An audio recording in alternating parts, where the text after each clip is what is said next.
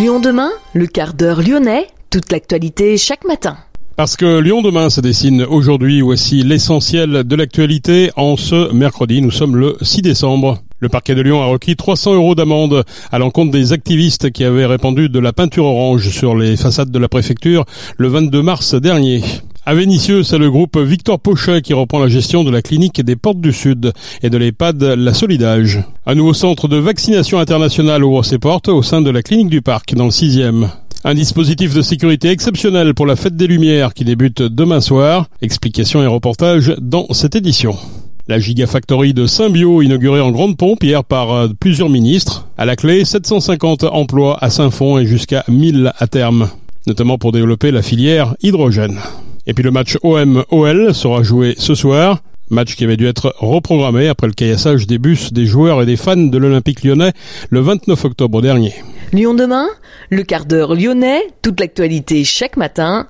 Gérald de Bouchon. Bonjour à toutes, bonjour à tous. La préfecture du Rhône avait été aspergée de peinture orange par des activistes de dernière rénovation le 22 mars dernier. Trois activistes ont été jugés hier. Le parquet de Lyon a requis 300 euros d'amende à leur rencontre, sans s'opposer à une dispense d'inscription de la peine au casier judiciaire. Le département, propriétaire du bâtiment classé au monument historique, et la préfecture s'étaient constitués partie civile. Ils ont présenté une note salée de plus de 122 000 euros pour le nettoyage du site. Décision attendue le 10 19 décembre. À Vénissieux, le groupe Victor Pochet reprend la gestion de la clinique des Portes du Sud et de l'EHPAD La Solidage.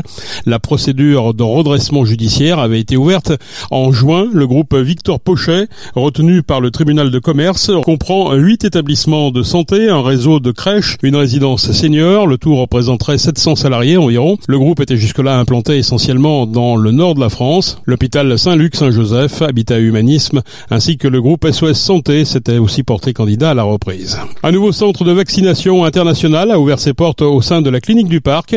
Ce nouveau centre de vaccination de plus de 300 mètres carrés permet aux voyageurs ou expatriés de se faire vacciner avec ou sans rendez-vous.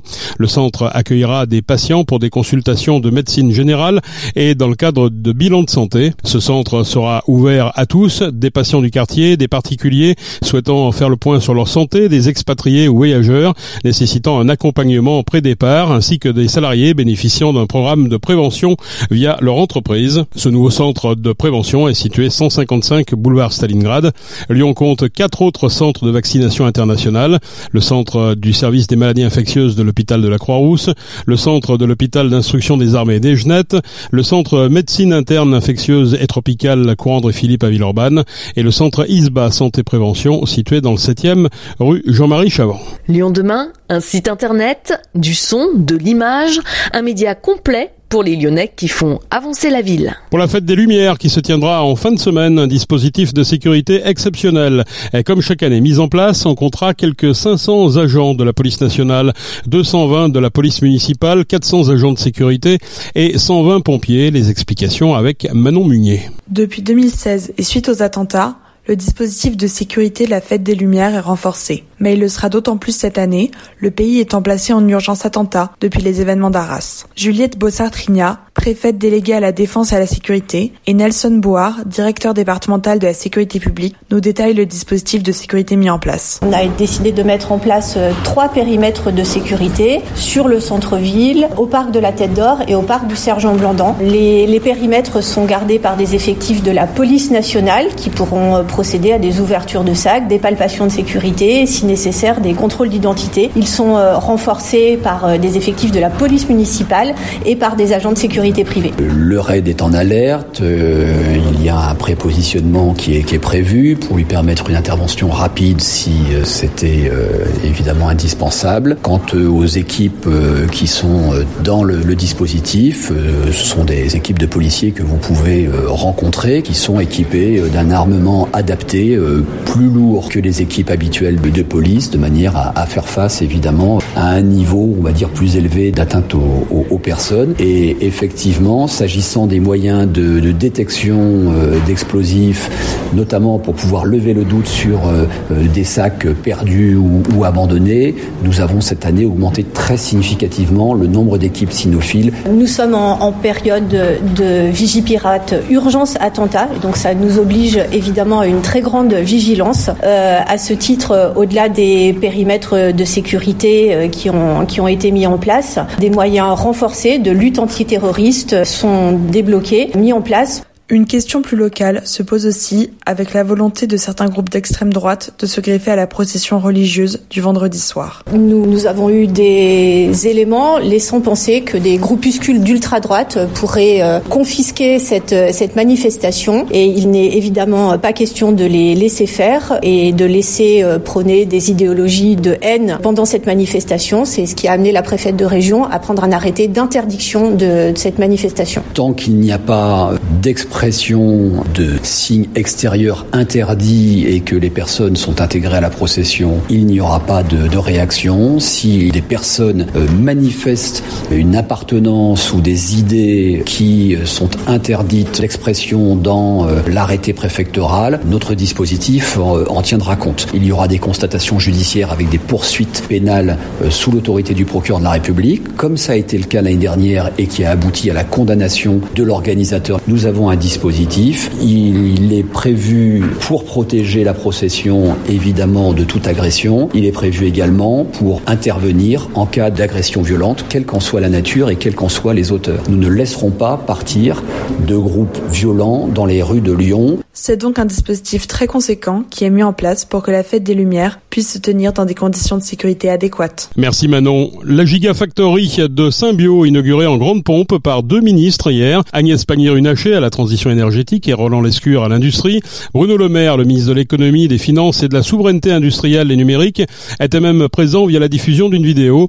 Symbio est appelé à devenir le champion européen des piles à hydrogène. 750 emplois vont être créés à Saint-Fond et même jusqu'à 1000 à terme.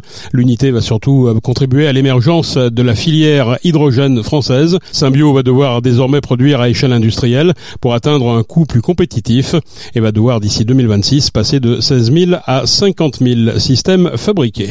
Deux offres de reprise complémentaires ont été déposées auprès du tribunal de commerce de Lyon pour Pro Bike Shop. Au total, ces offres permettraient de sauver 24 des 80 emplois actuels. Le leader français de la vente en ligne de vélos avait été placé en redressement judiciaire mi-novembre. En 2021, l'entreprise avait atteint 200 salariés et une centaine d'intérimaires pour un chiffre d'affaires de 150 millions d'euros, dont la moitié à l'international. Pro Bike Shop, dont le siège est à Lyon, Lyon. Son concept store est situé à Confluence. La chute brutale de son actionnaire, le groupe Sigma Sport United, avait eu pour conséquence la chute de l'entreprise lyonnaise. Sigma Sport United est à la tête de 32 plateformes de vente en ligne de vélos en Europe. La première offre de reprise concerne l'activité principale de ProBike Shop, la vente en ligne de vélos. Elle a été émise par l'entreprise Troika International basée à Hong Kong. 20 salariés seraient conservés. La seconde offre concerne la plateforme Bikeid, l'activité de vente entre particuliers de vélos et pièces de seconde main, une plateforme lancée il y a trois ans et employant actuellement quatre collaborateurs. Cette offre émane du groupe matériel-vélo.com dont le siège est à Villefranche. Le tribunal de commerce de Lyon doit décider jeudi de la poursuite du redressement judiciaire ou d'une mise en liquidation immédiate. Lyon demain la radio sans pub. Le ministre de l'Intérieur a interdit le déplacement des fans de l'Olympique lyonnais dans la cité phocéenne. C'est ce soir que sera joué le match OM-OL, match reprogrammé après le caillassage des bus des joueurs et des fans lyonnais le 29 octobre dernier. Dans l'arrêté publié hier au journal officiel, cette interdiction de déplacement est justifiée par un risque sérieux et réel d'affrontement entre les supporters des deux clubs. L'Olympique lyonnais accueille positivement la décision du régulateur financier et se réjouit de perpétuer sa relation de confiance avec la DNCG. C'est le communiqué de l'Olympique lyonnais.